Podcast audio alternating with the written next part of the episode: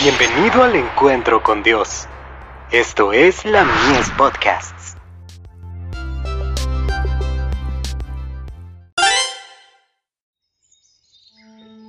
La maravillosa gracia de Dios.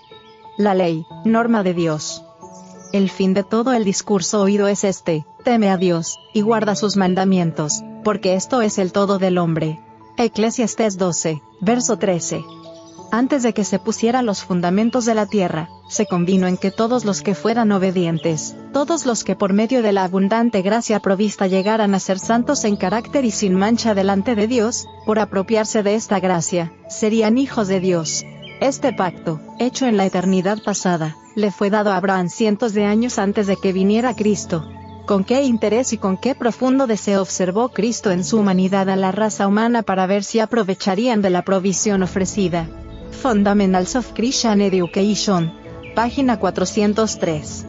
En sus enseñanzas, Cristo mostró cuán abarcantes son los principios de la ley pronunciados desde el Sinaí.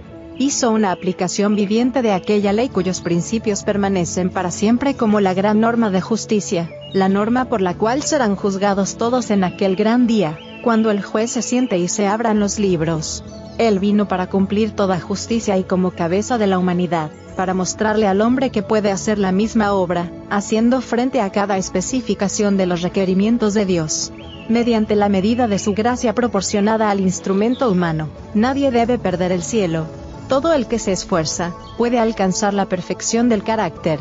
Esto se convierte en el fundamento mismo del nuevo pacto del Evangelio. La ley de Jehová es el árbol.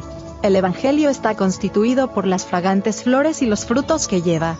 Mensajes selectos. Tomo 1. Páginas 248 y 249. La ley de Dios es la transcripción de su carácter. Abarca los principios de su reino. El que rehúsa aceptar esos principios, se está colocando fuera del canal por donde fluyen las bendiciones de Dios. Las gloriosas posibilidades presentadas ante Israel se podían realizar únicamente mediante la obediencia a los mandamientos de Dios la misma elevación de carácter, la misma plenitud de bendición, bendición de la mente, el alma y el cuerpo, bendición del hogar y del campo, bendición para esta vida y la venidera, podemos obtenerlas únicamente por medio de la obediencia.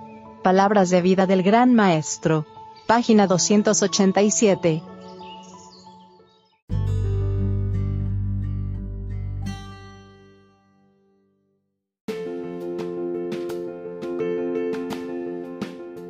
Visítanos en www.ministeriolamies.org para más contenido. Dios te bendiga.